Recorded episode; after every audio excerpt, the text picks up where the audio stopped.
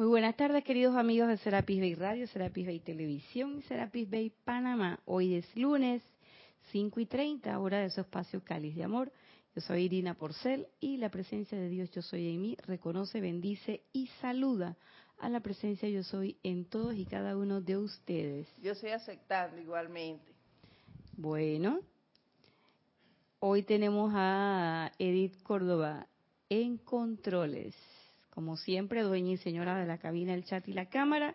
Y si usted quiere participar en esta clase, como en todas las clases de Serapis Bay, que son interactivas, usted puede hacerlo comunicándose con nosotros a través de la dirección Serapis Bay TV o Serapis Bay Radio a través de Skype.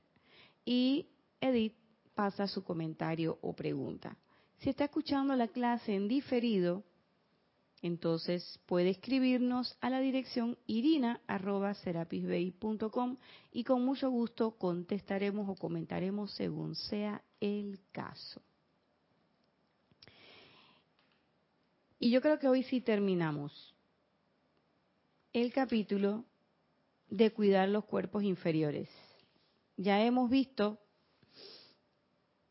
desde aquel momento en que la amada Leonor hizo su presencia a través de un amante de la enseñanza en la voz del Yo Soy, volumen 6, donde ella hablaba de que cuando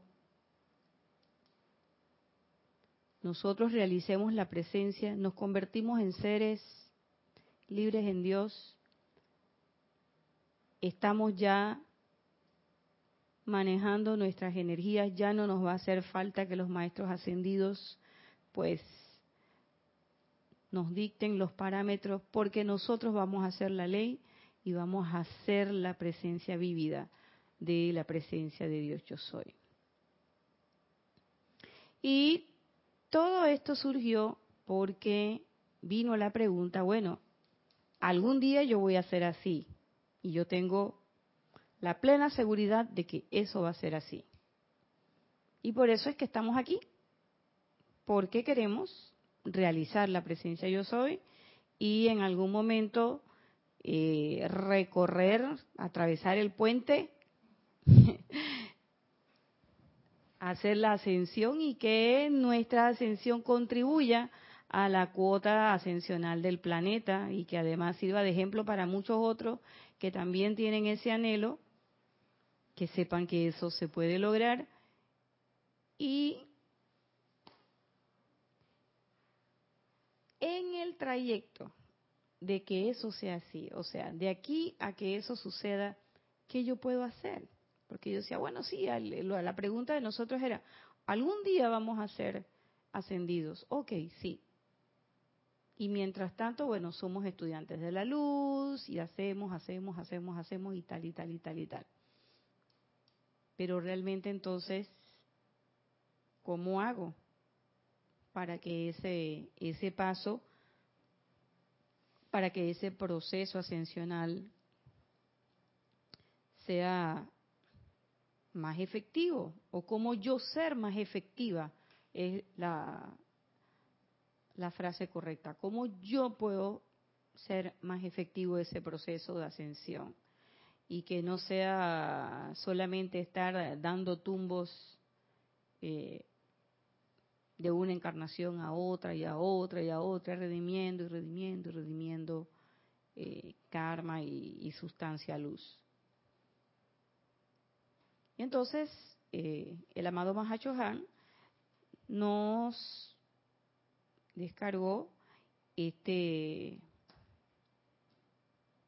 este capítulo 69 de cuidar los cuatro cuerpos inferiores y donde él comienza diciendo que la armonía es un prerequisito para traer la luz, eso ya lo vimos. Luego nos habló de la autovigilancia y luego nos ha venido hablando una y otra vez de muchas cosas, entre esas cuidar. ¿Cuidar qué? Cuidar nuestra eh, calificación de las cosas, pensar antes de hablar y sobre todo conectar el pensamiento con el sentimiento para que la ley eterna de la vida se manifieste de manera perfecta porque lo que pensamos y sentimos, eso traemos a la forma. Entonces, si lo que queremos es contribuir a la elevación de las vibraciones del planeta, por supuesto que ese pensamiento, sentimiento, tiene que ser elevado.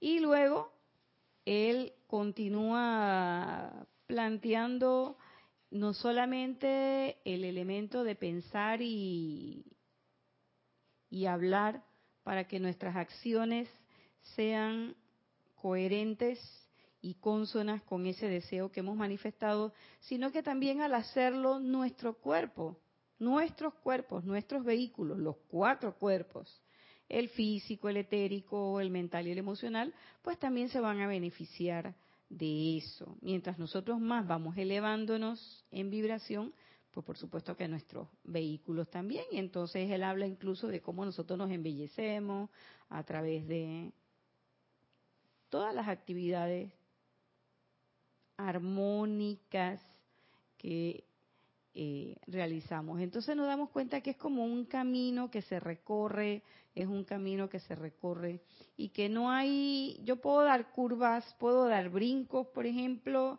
y, y tal, pero a la larga se requiere de todos los puntos para poder llegar y decir, aquí tengo el pasaporte, estoy lista para cruzar el puente.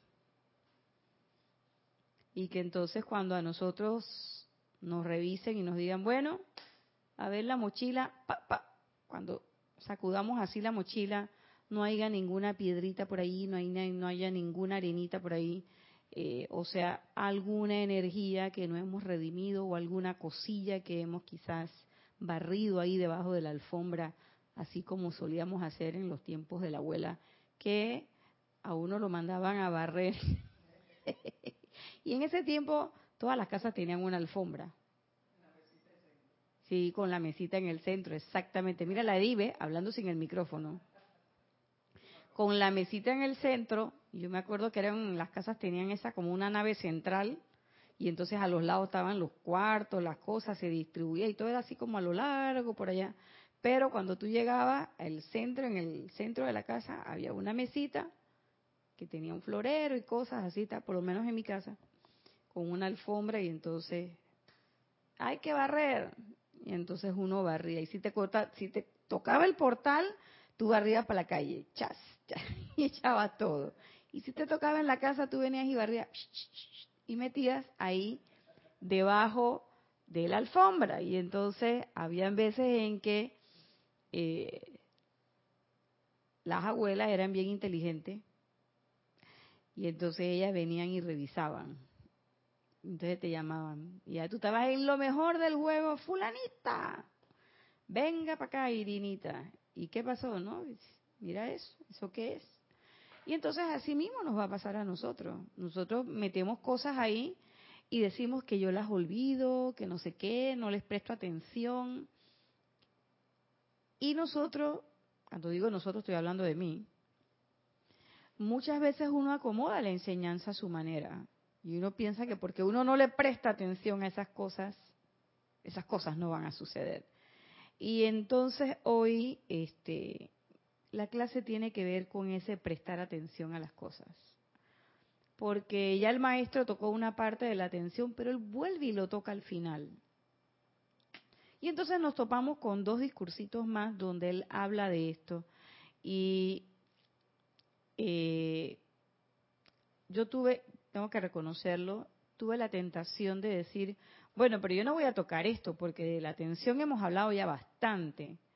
No, pero si los maestros lo siguen tocando y si a uno le sigue apareciendo, quiere decir que es menester que eso se discuta. Así que sin más, en la página 251 de este libro, El diario al puente a la libertad, Chohan, en la página 251, hay un subítem que dice cómo atraer luz a sus cuerpos. Y él habla con una, eh, con una sencillez increíble. Ustedes han aprendido cuán esencial es atraer desde la presencia luz en mayúscula, es decir, luz, no esta luz, luz de la presencia de la fuente una, que es el alimento de los cuerpos internos y el único medio por el cual se puede acelerar su acción vibratoria. Y él habla alimento de los cuerpos internos. ¿Cuáles son los cuerpos internos? El mental, el emocional y el etérico. Porque el externo es este que está aquí, el físico. Yo no me quiero poner, eh, eh, y no voy a hablar del físico, porque hay muchas formas de cuidar el cuerpo físico. Muchísimas todo el, ahorita mismo todo el, el, input, el, el, impulso para meter dentro del, de esa caja de sistemas, el alimentador, como quien diría, como diríamos, es todo lo que tiene que ver con el cuidado del cuerpo físico. Que si el ejercicio, que si las dietas, que si esto, que si lo otro. Y yo digo que eso está bien. Mi profesión es la de la medicina y es paso obligado. Cada vez que recibo una persona, cada vez que veo un paciente, cada vez que alguien me pregunta, que yo le diga, no, que la alimentación, que dormir sano, que las horas de sueño, que el ejercicio, todo eso es importante. Pero hay una cosa bien importante también, y son estos vehículos internos porque, dice el maestro, y el único medio por el cual se puede acelerar tu acción vibratoria. ¿Y qué pasa? Yo puedo estar haciendo todo lo que yo quiera con el cuerpo físico. Y ahí nada más me voy a detener estos pequeños segundos. Yo puedo estar haciendo de todo. Puedo estar yendo tres, cuatro horas al gimnasio, puedo estar rayadita, sin barriguita, cero grasa, o sea, puedo tener... Hoy casualmente leía un artículo que alguien me envió sobre la nueva compañera de un escritor, una mujer muy famosa, antes de ser compañera de este escritor famoso también, y donde hablaban y daban loas y alabanzas y cosas espectaculares sobre el cuerpo de esa mujer que aparentemente tiene más de 65 años o algo por el estilo. Y que no aparentaba la edad que tenía, que todo eso. Una magnificencia para el cuerpo físico. Y yo digo, qué bien, qué bueno. Qué bueno cuando alguien eh, eh, está cuidando todo eso. Y eso es muy bueno. Pero adicional a eso, adicional a eso, ese es tu cuerpo físico, ese es tu cuerpo externo. Y es muy bueno que tú lo cuides y que sea perfecto para que puedas seguir en la encarnación y puedas realizar todo tu plan en esta encarnación. Pero es importante que tomemos en cuenta también los cuerpos internos, sobre todo porque el maestro dice, es el único medio por el cual usted puede aumentar su vibración, la tasa vibratoria de su cuerpo en general. Y su cuerpo no es nada más el cuerpo físico, es el físico, el etérico, el mental y el emocional. Entonces yo solamente no debo cuidar lo que yo introduzco en mi cuerpo físico, la forma en que yo muevo o manejo a mi cuerpo físico, sino que también debo cuidar lo que yo le meto al cuerpo físico, al, al resto de los cuerpos. Es decir, otros tipos de alimento, como son los pensamientos, los sentimientos y esas memorias que yo voy guardando. Entonces muchas veces tengo muy buenas costumbres para el cuerpo físico y me olvido de lo que pienso y lo que siento. Y a veces a mí me pasa, y lo digo siempre, recuerden que yo todo lo digo en base a mis humildes experiencias y mis humildes y pocas experiencias, no sé si serán muchas, serán pocas, o serán las mejores o las peores, pero son las mías, son las únicas que tengo y son las únicas de las que puedo hablar. Eh, muchas veces nosotros, yo he cuidado a veces lo que pienso y lo que siento, pero a veces se me olvida cuidar esa tanda de recuerdos que yo tengo. O sea, yo tengo un baúl ahí y lo arrastro y nosotros olvidamos que esos recuerdos también a veces nos ocasionan dificultades. Porque tú estás cuidando y que mucho los pensamientos, los sentimientos la cuestión y de repente sucede una cuestión y viene un recuerdito y ¡pam! te lo depositan así. Porque el, el, etérico es, ese cuerpito es, se las trae. Tremendo, se las trae, como decíamos nosotros se las trae. ¿Por qué? Porque de repente viene y basta con que te suelte un recuerdito mínimo. Ah, pero ese recuerdito llevaba una carga emocional importante. Ya se desata la otra. Entonces tienes que ir a atajarla. ¿Y tú para dónde vas? Y va el emocional alborotado. Te tienes que ir tú a, a conversar con el emocional, pero uno no cae en la cuenta de que quien desata esa emoción es esa costumbre de estar recordando y recordando y recordando y recordando cosas. Y a veces nos pasamos recordando cosas y no vivimos el momento presente, que es realmente el momento en que tú estás, en este momento, que es en el que tú estás tomando conciencia y se te pasan las cosas. Entonces, lo que quiero decirles con esto es que es como una cuestión de balance. Yo recuerdo hace tiempo, tiempo, ya me parece que fue como en otra, en otra centuria. Uno de los primeros eh, días de oración con los que yo participé en el grupo Serapis Bay y escuché a una persona hablando de la amada señora Porcia, que hablaba de que la señora Porcia nos pedía que en nuestra vida tuviéramos un balance y que fuéramos esa manifestación de ese balance.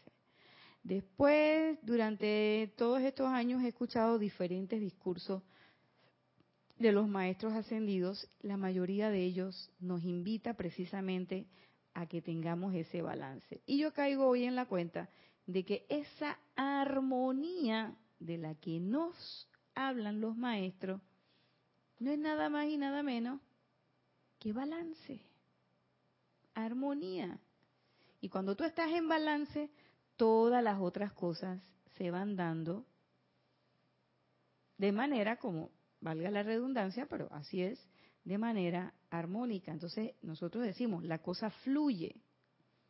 Claro, ¿por qué fluye? Porque está en equilibrio, que también eso es una de las cosas que el amado Gautama nos invita. Entonces ya sabemos, la luz es el alimento de los cuerpos internos.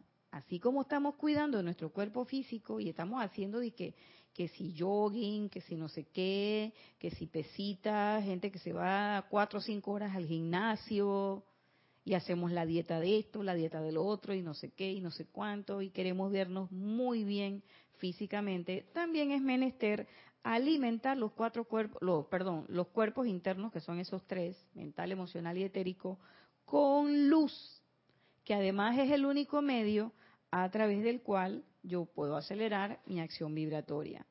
¿Y cómo se atrae la luz? Pregunta el Han. Y acto seguido, él también responde.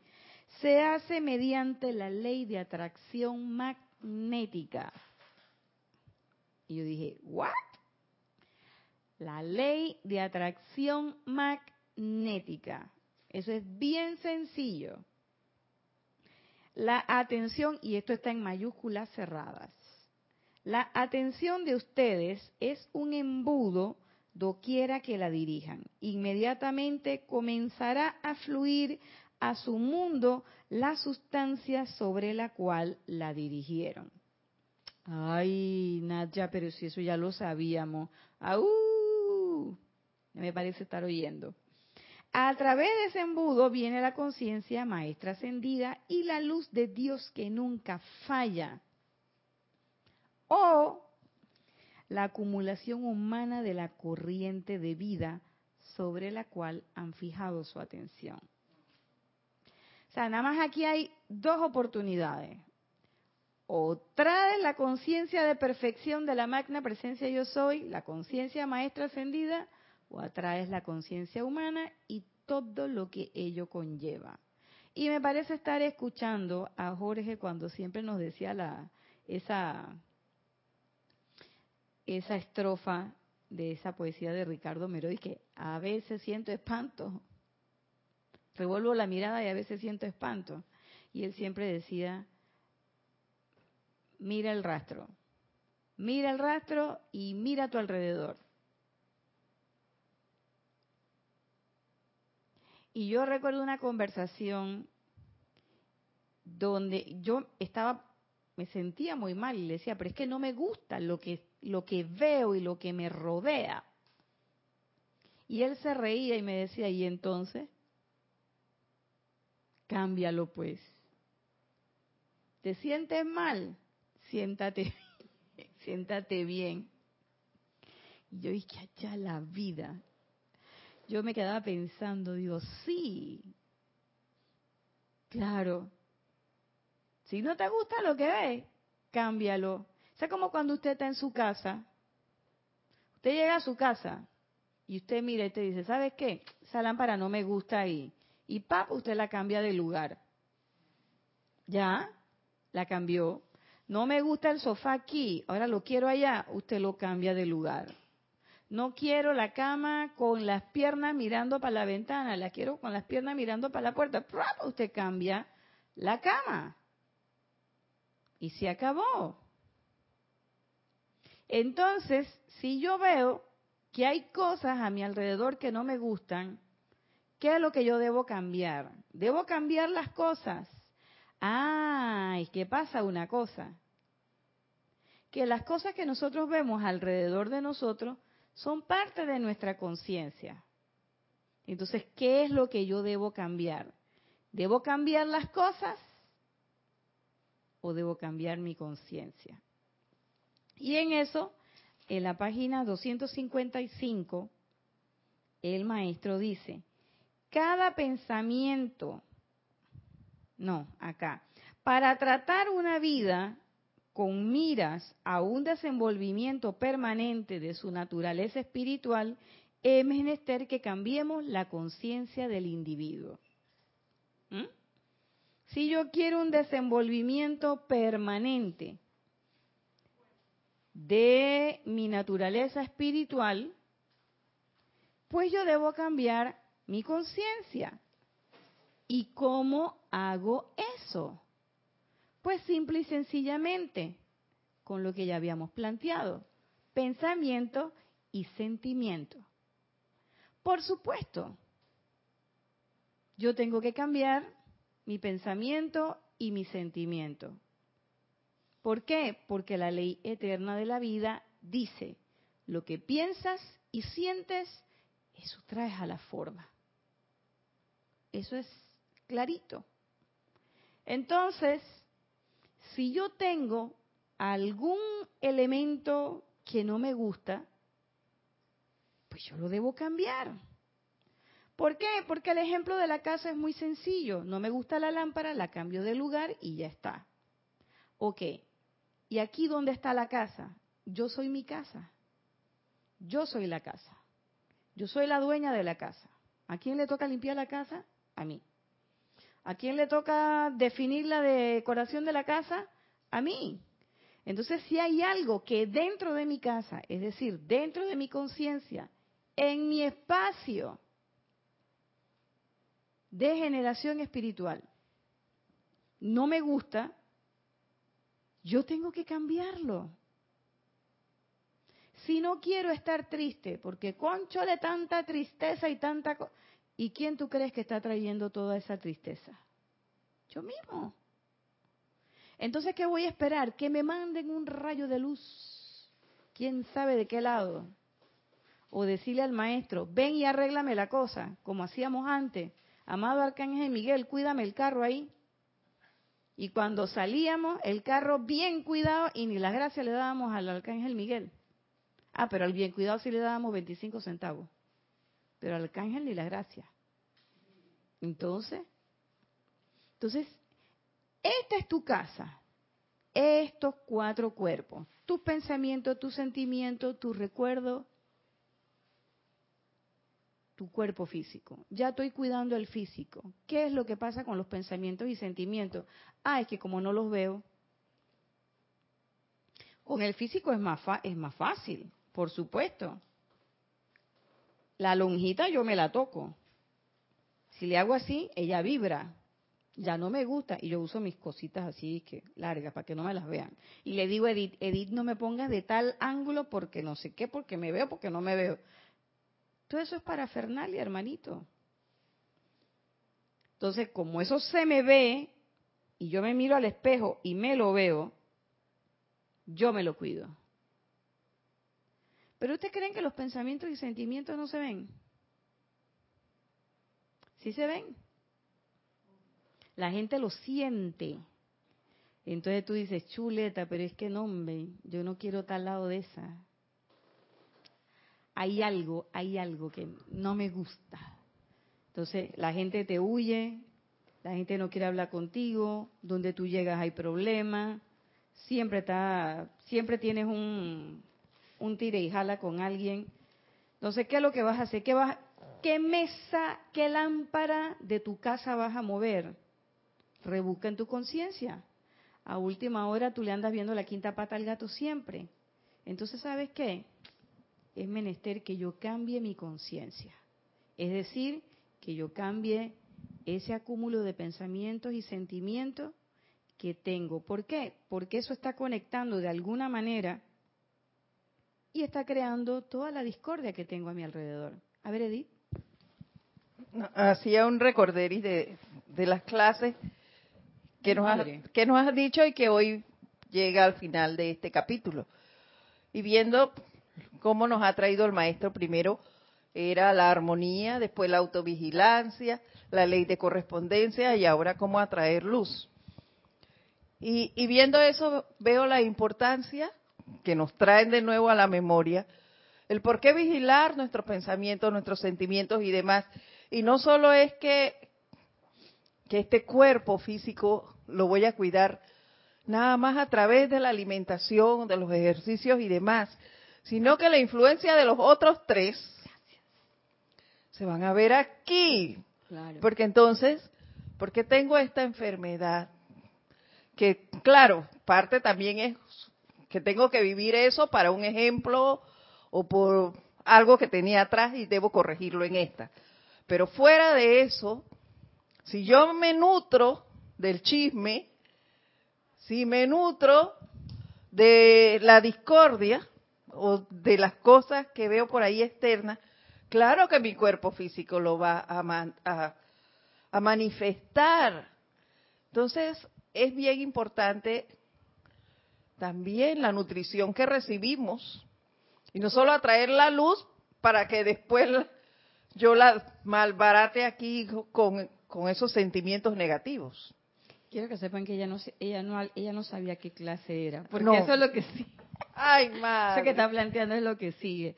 Pero es importante eso que estás planteando, Edith, porque ya el maestro ascendido Serapis Bey nos decía en Luz desde Luxor que cuando la enfermedad se manifiesta en tu cuerpo físico es porque ya pasó por el mental, por el emocional y por el etérico. El último cuerpo, el más denso en manifestación, es este que tenemos, este que vemos, este que tanto nos preocupa, este del que tanto nos ocupamos. ¿Mm? Ojo, cuidado, que no estoy diciendo que del cuerpo físico no hay que ocuparse. Hay que ocuparse y hay que ocuparse muy bien y responsablemente. Yo felicito a toda la gente que hace todo esto que les estoy diciendo. Algunos más, otros menos, pero todo el que hace algo por cuidar y por estar y tener un estilo de vida saludable, eso es muy loable. Pero también hay que cuidar esos otros cuerpos, que es lo que estamos hablando hoy, que son los que nosotros, entre comillas, decimos que no vemos y no percibimos y a eso no le podemos, no le ponemos atención. Y hay actividades que son tan eh, de todos los días y que nosotros pensamos que esas actividades no nos pueden hacer daño o que nosotros esa es una actividad inocua, esa es una actividad tonta. Eso no creo que influya. Entonces uno le damos le damos mucha importancia a otras cosas, a todo lo que es grande, majestuoso, como que eso las cosas grandes son las que a mí me van a afectar, las grandes rabias, los grandes odios, las grandes discordancias. Pero a veces son discordancias chiquititas, pequeñitas, y esa se mete por unas rendijitas así, como decía una amiga mía, es esa garrapatita que tenemos ahí atrás de la oreja. Yo no sé si ustedes han visto alguna vez un, perrito con garrapatita, ya, ya, ya atrás, y el pobrecito se rasca y se rasca y se rasca, y no se puede quitar la garrapata. Entonces tiene que ir el dueño a revisarlo, porque hay veces que hay lugares a las que se meten por lugares intrincadísimos y causan mucha molestia. Entonces, esos pensamientos y esos sentimientos así son. Cuando usted se da cuenta y usted se libera de eso, usted dice, wow. Pero miren lo que dice el Mahashohan. La conciencia pura del hombre, no, aquí. Cada pensamiento y sentimiento que el estudiante abriga siquiera por una fracción de segundo se convierte en parte de su conciencia. Cada vez que usted dice, bien hecho, que le den, pues se lo merece, porque se robó las arcas del país. Bien hecho. Eso llegó a su conciencia. Cada vez que usted dice, bien hecho que bombardearon no sé qué lugar, porque no sé qué, estaban haciendo mal, son terroristas. Eso quedó en tu conciencia. Cada vez que tú dices, bueno, eso le pasó porque la vez pasada ella vino y me hizo esto y esto y eso. Eso es justicia divina. No me diga. Eso queda en tu conciencia. Entonces, ¿qué pasa? Todas esas cosas se van acumulando y además usted la está emitiendo. Recuerden, lo que pensamos y sentimos, lo sacamos. Y uno no solamente manifiesta las cosas en forma concreta, como un vaso o como una pluma, porque los sentimientos que yo lanzo hacia los demás también son concreciones, también son cosas bien concretas. ¿Mm? Cuando yo estoy feliz y yo me siento bien, si no, pruébenlo. Cuando usted está feliz y usted se siente bien, todo el mundo a su alrededor brilla. Se puede estar cayendo el mundo y usted está feliz. Vamos a poner la condición que todo el mundo conoce. Todos hemos pasado por eso. Cuando uno está enamorado, ah, sobre todo cuando estamos en los primeros meses. Vamos a poner los dos primeros meses. O los tres. Primer trimestre. Y usted, cuando usted se despierta y usted piensa en ese muchacho, en ese amado, a usted no le importa si está lloviendo, si hay un trueno, si hay no sé qué, si usted iba a vestir de blanco y en mitad del empezó a llover, usted dice, ay, la lluvia. Y usted dice, eso es tan romántico. Y usted está feliz. Y se encuentra con el amado y a usted no le importa que está mojada, que se le fue el blower, que se puso el rímel que no era waterproof y se le manchó toda la cosa porque el muchacho de la Biblia dice, ay, no te preocupes mi vida, que así tú eres linda y páselo linda y usted dice, ay, el mundo es bello. Va manejando en su carro, ¡pa! se cayó en un hueco y usted dice, ay, un hueco y sigue manejando. Vino alguien y se le pasó por delante Ay, mira este pobrecito, cómo va. Ay, Dios te bendice, mi hijo, que vayas con bien. Deja ese apuro, qué sé yo, no sé qué. Todo perfecto. Cuando usted está enamorado, usted mire. Oye, pero es que mira que la guerra de los mil días. Ay, voy a mandar bendiciones para allá, rayos de amor y qué sé yo, porque ay es no, la guerra no debe ser. Y así somos. Vemos el, el periódico y cuando termina ese enamoramiento, pasa el tiempo y usted se desencantó de ese enamoramiento. O el enamoramiento se desenamoró de usted. Entonces usted cae en el hueco y dice, conchale otra vez este hueco. Y pip. Palabras no adecuadas. Ah, ya va a llover, a la vida y qué estúpida yo dejé el paraguas.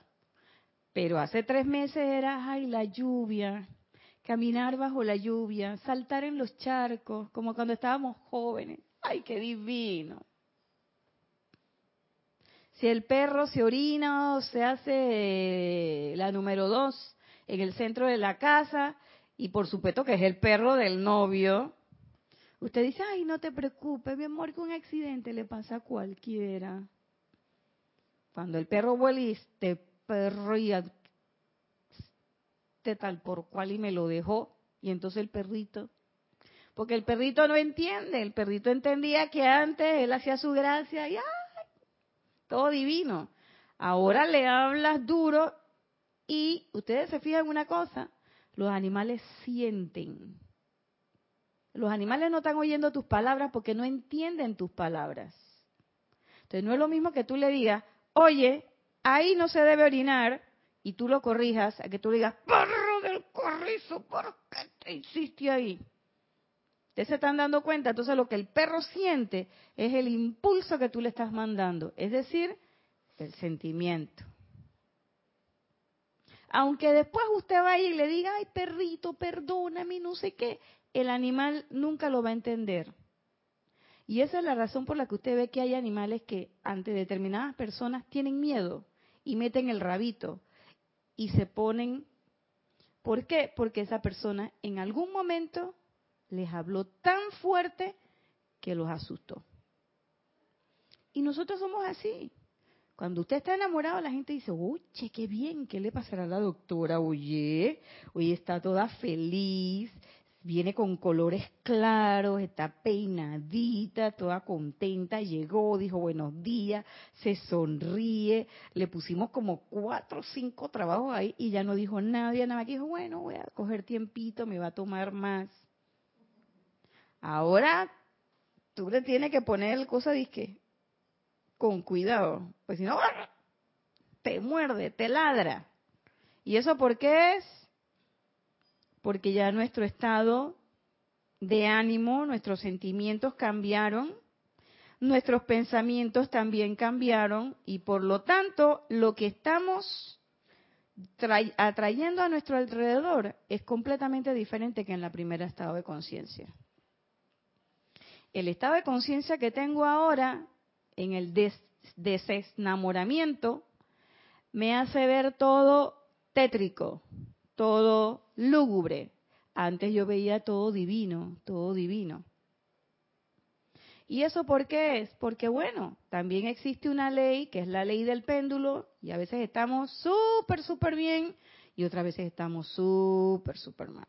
¿Y qué es lo que nos dicen los maestros? Balance, equilibrio. No te dejes llevar por esa ley del péndulo. Balance. No seas el, el corcho en el mar en medio de la tormenta, que las olas sean las que te lleven para allá y para acá. ¿Y eso cómo se logra? Con lo que tú dijiste, Edith, con autocontrol. ¿Y cómo yo logro el autocontrol? Yo caí en la cuenta ahora, leyendo al Mahashohan, y miren que esto, como dice Edith, lo hemos dado, ya ya hizo el recuento histórico, varias veces, pero caigo en la cuenta que lo primero que hay que hacer para yo poder tener realmente autocontrol y sobre todo enfocar mi atención, tengo que comprender claramente qué es la atención y cómo funciona. Porque si yo no entiendo qué es la atención y cómo funciona, yo no la puedo controlar. Yo para poder controlar algo, tengo que comprenderlo. y recordando que este algo que quiero controlar es mi propia atención. Nadie va a controlar la atención de otro. Este es un sendero autoescogido. Todos los que estamos aquí vinimos por nuestra cuenta. A nosotros nadie nos mandó. Nosotros llegamos. La palabra nuestra es nuestra y es nuestra responsabilidad. Y por lo tanto, las acciones y todo lo que a mí se me refleja en mi espejo de la vida es producto de cómo yo pienso, de cómo yo siento, de lo que está en mi conciencia, por lo que les acabo de explicar. Entonces, en otro capítulo por acá, que tiene que ver con un capítulo muy bonito que se llama eh, Permítanle al Cristo manifestarse, pero este se refiere específicamente al rayo de la atención y está en la página 204. Dice,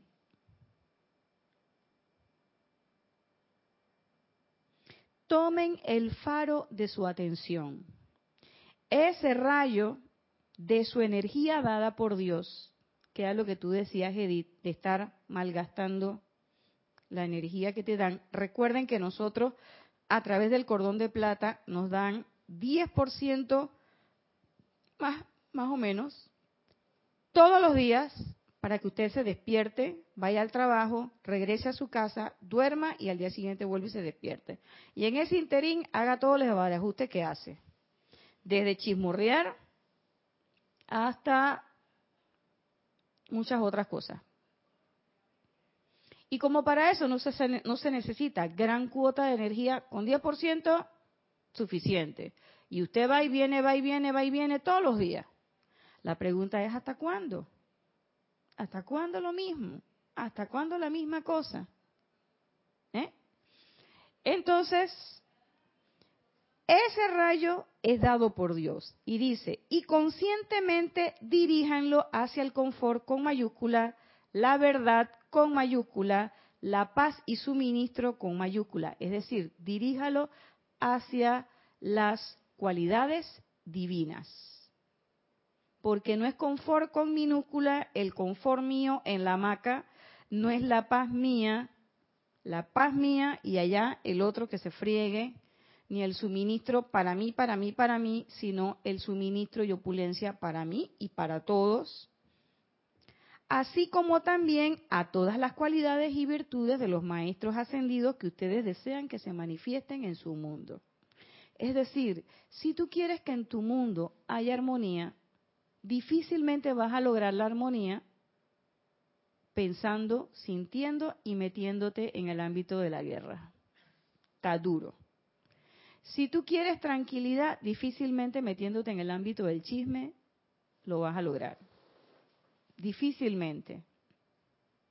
Entonces él dice, controlen conscientemente ese rayo de atención y no le permitan que se pose sobre los atolladeros de su sobra, los cuales ven por doquier alrededor suyo.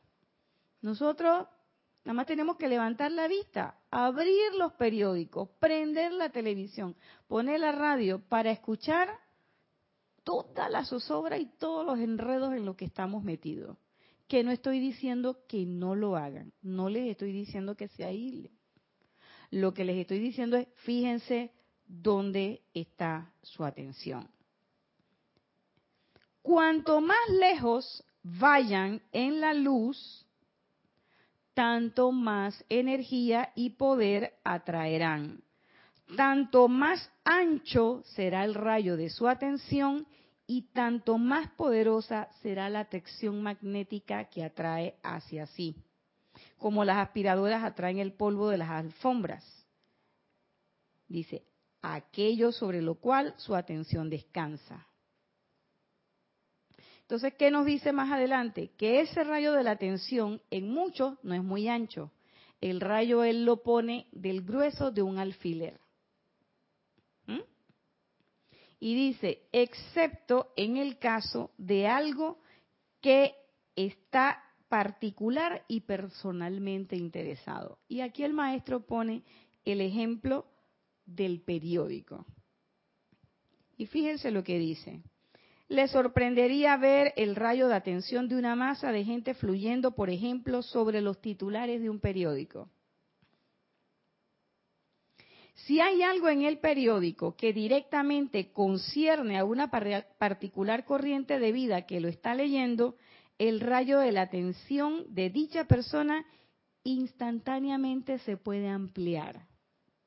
Claro, si yo estoy leyendo algo y están hablando, qué sé yo, tantas cosas que uno lee, y uno pasa, el periódico aquí en Panamá, un periódico puede tener 30 páginas, 40 páginas, pero hay una cosa que a mí me llamó la atención. Ahí se sitúa mi atención y qué va a suceder con ese con ese momento con tu atención? La atención se va a abrir y se va a abrir y se va a abrir y se va a abrir y se va a abrir. ¿Por qué? Porque le estoy poniendo todo el peso a ese evento en particular. Y dice el maestro que instantáneamente se puede ampliar hasta adquirir un diámetro hasta de tres metros Entonces, todas las angustias y perturbaciones conectadas con esa experiencia, se les da una puerta abierta para que fluyan al mundo de esa, con esa experiencia, se le da una puerta, se le da una puerta abierta para que fluyan al mundo de experiencia de ese individuo. Entonces, si yo estoy mirando, por ejemplo, que la, la dura, que la canasta básica va para arriba, que no hay plata, que no sé qué, que nos va a llegar el momento en que vamos a estar todos en la calle y así, y yo voy viendo eso. No solamente es que mi atención se va a ampliar, sino es que toda la efluvia que está relacionada con esa noticia entra a mi conciencia y yo sin darme cuenta. Entonces, ¿de qué me vale estar haciendo los decretos, pidiendo la opulencia, pidiendo el suministro, si yo, con mi atención, estoy dándole cabida, es a qué? A la miseria, a la calletadura, a no se puede, a cada vez la cosa está peor, la canasta va para arriba, no me alcanza. Todo eso viene con esa noticia. Y eso se va haciendo, se va haciendo, se va haciendo, hasta que llega un momento en que realmente se genera en mí un sentimiento de duda. Chuleta, pero es que de verdad que la calle dura. Entonces uno siente que aprensión hacha la vida. No, mejor este, no sé, pongo cualquier condicionamiento. ¿Por qué no? Hay un problema. Entonces dice, es que la personalidad se siente tan importante, especialmente cuando algo le toca al ser externo y sus asuntos. De manera que aún en el caso de las masas de gente, la puerta abierta conformada por la dirección de la atención sobre la descripción de zozobra en el periódico atrae más de ese pensar y esa angustia a los cuerpos internos y a la conciencia cerebral del lector. Y uno ni se da cuenta, ni lo pensó siquiera cuando concierne a su propia personalidad o a la de los que los tiene cerca. Por supuesto, cuando la gente habla de la hambruna que hay en África o que hay quien sabe en qué punto otro del planeta, a mí no me molesta. ¿Por qué? Porque yo no estoy en África. Yo no conozco al chinito que en este momento está sembrando arroz en quién sabe qué lado de la China. Yo no sé, no sé quién es. Pero, y les pongo un caso muy, muy vívido, para mí, por ejemplo, porque tengo gente muy querida allá, cuando hubo lo de la erupción de los volcanes, del volcán de fuego en Guatemala, a mí particularmente yo por un momento puse, puse cierto nivel de, de aprensión sobre el asunto. ¿Por qué? Porque tengo gente que quiero mucho y que vive en esa área. Pero acto seguido dije, no, no les voy, no lo voy a aceptar. ¿Y qué es lo que sí voy a hacer? Voy a declarar el bien en esta situación. Y eso no quiere decir que yo no crea que es lo que está pasando. Claro que está pasando. Ahí pasó y se vieron las cosas. Pero eso no, no me voy a sumar. No me voy a sumar a la efluvia. ¿Por qué? Porque ya bastante efluvia negativa hay alrededor del evento para que yo, que me digo estudiante de la luz, voy a contribuir a que eso sea así. Entonces, ¿qué es lo que sí voy a hacer? Espérate.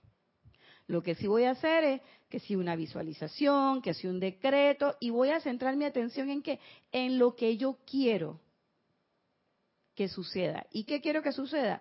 Que este fulanito, meganito, personalito, y todos los de esa comunidad, todo, todo, todo, que todos estés bien, que el problema se resuelva, que el volcán se tranquilice, que el elemental coja su balance y que se acabe la cosa. ¿Ok? Entonces ustedes dirán, ah, pero tú estás ahí pensando que tú eres la que vas a apagar la erupción del volcán. No, yo no estoy pensando eso. Yo ni mucho menos quiero decir, eh, yo soy un simple ser humano, pero lo que sí sé es que ya hay suficiente fluvia suficiente discordancia en un evento de esa naturaleza. Entonces, lo que yo sí no quiero es que de mi parte se anote un punto adicional. ¿Ok? Que no sea, o sea, yo no quiero formar parte de ese ese movimiento. Yo sé que quizás yo solita no lo voy a no lo voy a no lo voy a hacer desaparecer, pero lo que sí sé es que no voy a contribuir a que eso aumente, se haga más grande. Entonces él dice, en el caso del Chela que está hollando conscientemente el sendero de luz, donde la llama inmortal de llama triple, o sea, nuestra llama triple que está en nuestro corazón, nuestro santo ser crístico, ya se ha expandido dentro del corazón en alguna medida, donde han desarrollado conscientemente ciertos poderes del fuego sagrado y han aprendido a dirigir su atención a los retiros de los maestros ascendidos y han recibido la asistencia adicional de estar en capacidad de proyectar su atención a una galaxia eh, encima de ustedes. Dice, a esos estudiantes, a toda esa gente que dice, porque esto va dirigido a esa gente, a todos esos estudiantes de la luz que dicen, no, porque yo soy estudiante de la luz, porque yo traigo, porque yo no sé. Incluso aquellos que dicen que ellos canalizan mensajes y todas esas cosas. Pregunta a él, ¿se dan cuenta del poder que hay en esa energía de vida? Y dice, esa es su propia vida y construye un poderoso magneto que pueda atraer a ustedes la vida gloriosa que hay y en atraer a ustedes, o, perdón, la vida gloriosa que hay, o a traer a ustedes las angustias que hay en el mundo externo, si permiten que su atención se pose sobre ellas. Dice, sin control, esa misma atención que en algún momento puede atraer todas las cosas divinas, todo lo bueno, y usted puede ser un canal perfecto de energía, de luz, esa misma atención atrever, traería a su mundo mucho más discordia de lo que podría traer en un individuo que tuviera el rayo alfileresco, es decir, en el individuo que tiene el rayito chiquitito, el 10%. Entonces, uno que se llama estudiante de la luz, uno que dice que está canalizando las bendiciones, que está enviando las bendiciones, es quien más cuidado debe tener sobre la atención. Porque así mismo como atrae cantidad de luz, si su atención se posa en la discordia, así mismo de grande y magnífica será la discordia que usted está dejando entrar a su mundo. ¿Y cómo nos damos cuenta que esa discordia entró a nuestro mundo? Cuando hablamos. Esa es una forma. Cuando hablamos. Cuando nuestro, nuestras conversaciones siempre giran en torno a enfermedad. Ojo, que no sea médico. Porque quieren que les diga. ¿Qué quieren que les diga? Los médicos estamos de que para sanar, pero de lo que hablamos siempre es de enfermedad. Pero igual, vale. Digo, a menos que usted le esté hablando a un paciente y esté orientando a un paciente. Pero si no está orientando a un paciente, no tiene por qué hablar de enfermedad. Y ese es uno de los grandes problemas ahora que yo lo veo de cuando nosotros nos reunimos. Ey, vamos a hablar de otra cosa. Y la gente me dice que ya viene esta con su cosa. Digo, sí, yo estoy cansada de estar hablando de enfermedad y de problemas y cosas. Vamos a hablar de otra cosa. ¿De qué habla la gente? Y yo caí en la cuenta de algo. Cada uno va hablando de acuerdo a la conciencia que tiene. Los ingenieros hablan de una cosa, los arquitectos de otra y nosotras de otra. Entonces yo decía, ¿y de qué hablan los estudiantes de la luz? De la luz. Entonces, si tú eres estudiante de la luz y estás hablando mucho de enfermedad, de limitación, de zozobra, sientes aprensión cuando llega el 15 y cuando llega el 30. o a veces cuando te metes la mano en el bolsillo y crees que está vacío, entonces ese estudiante de la luz, sépase que le abrió su conciencia a esa energía discordante que se puede manifestar como limitación económica, como dificultades laborales, como dificultades familiares, como dificultades con el novio, novia, amiga, prima, hermano, incluso hasta dificultades con los animales. ¿Mm? Todo eso quiere decir que nosotros le abrimos nuestra conciencia. Claro, por supuesto, no puedo dejar de terminar la clase sin decirle que hay algo y hay un elemento que me ayuda cuando yo caigo en la cuenta de que le abrí mi conciencia a la energía discordante que, oye, y entonces, ¿qué pasó con esto, Natya? No, espérate, pero vamos a arreglarlo. ¿Cómo lo vamos a arreglar? Bien sencillito también. ¿Con qué? Con fuego sagrado. Llama violeta. Para eso está. Entonces, ¿qué parte de ley del perdón y transmutación no se entendió? Entonces, ¿qué hago? Magna presencia yo soy. Yo estoy invocando la ley del perdón por esta energía que yo mal califiqué. Pido perdón por esa energía mal calificada e invoco eh, inmediatamente a la llama violeta para qué? Para que consuma y disuelva toda causa, núcleo, récord y memoria de esa energía imperfecta y que la transmute en, en perfección. Pero tengo que decir en qué. La transmute en qué. No hay que consume y disuelve y transmuta. ¿Transmuta en qué? ¿Por qué?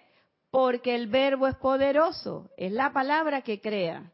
Y así mismo como yo creé la discordia, y dije, me la debe, bien hecho, no sé qué, entonces yo tengo que decir en qué quiero que se transmute esa energía, en qué, en paz, en, en pureza, en perfección, en armonía, en luz, en suministro abundante, en todo lo que usted quiera. Pero siempre invocando la ley del perdón. ¿Y quién es el que invoca la ley del perdón? No de que Edith pídeme perdón o Héctor pídeme perdón. No, no, no, no. Es yo soy invocando la ley del perdón. ¿Por qué? Porque yo sé que en esa situación que yo estoy viendo, que es una energía discordante, que es una situación X que se está presentando, si yo la estoy viendo, si yo la estoy sintiendo y si me está afectando, yo sé que ahí están mis energías envueltas, yo sé que es manifestación de mi conciencia, por lo tanto, soy yo la que debo invocar la ley del perdón. Soy yo la que debo pedir perdón. ¿Por qué? Por haber mal calificado la energía divina. Porque en, algún, en alguna forma, ni siquiera tengo que entender cuál fue el evento que produjo esa mala calificación. Lo único que sé es que es energía retornante y que si está en mi ámbito de conciencia es porque yo debo hacer algo. ¿Y qué es lo que sí debo hacer? Invocar el fuego sagrado. Fuego violeta, ley del perdón. Y, por supuesto, ¿qué quieren que les diga? Eso lo hacemos cuando estamos conscientes cuando podemos identificar que hay una situación. Pero a veces no puedo identificar la situación. De todas maneras pido el fuego violeta. De todas maneras me envuelvo en fuego violeta. Y no solamente eso, trato de verlo, trato de percibirlo, trato de sentirlo. Y si en algún momento necesito un impacto adicional, magna presencia de Dios yo soy, asume el mando, produce tu perfección y mantén tu dominio.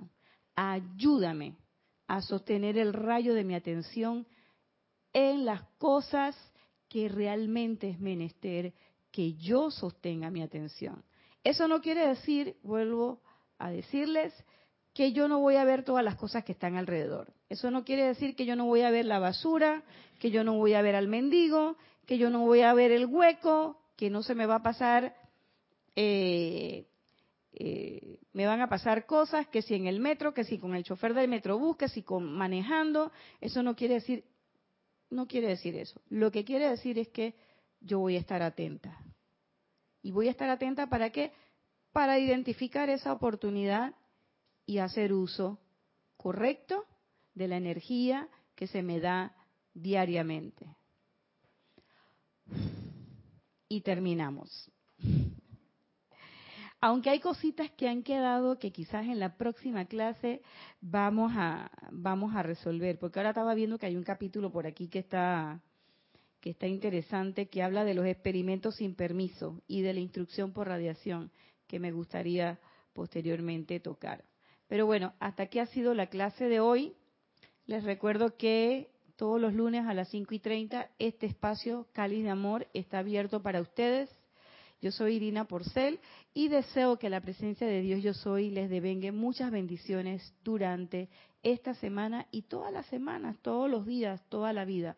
Que sean ustedes, se sientan inmersos en ese amor de la presencia Yo Soy. Muchas gracias.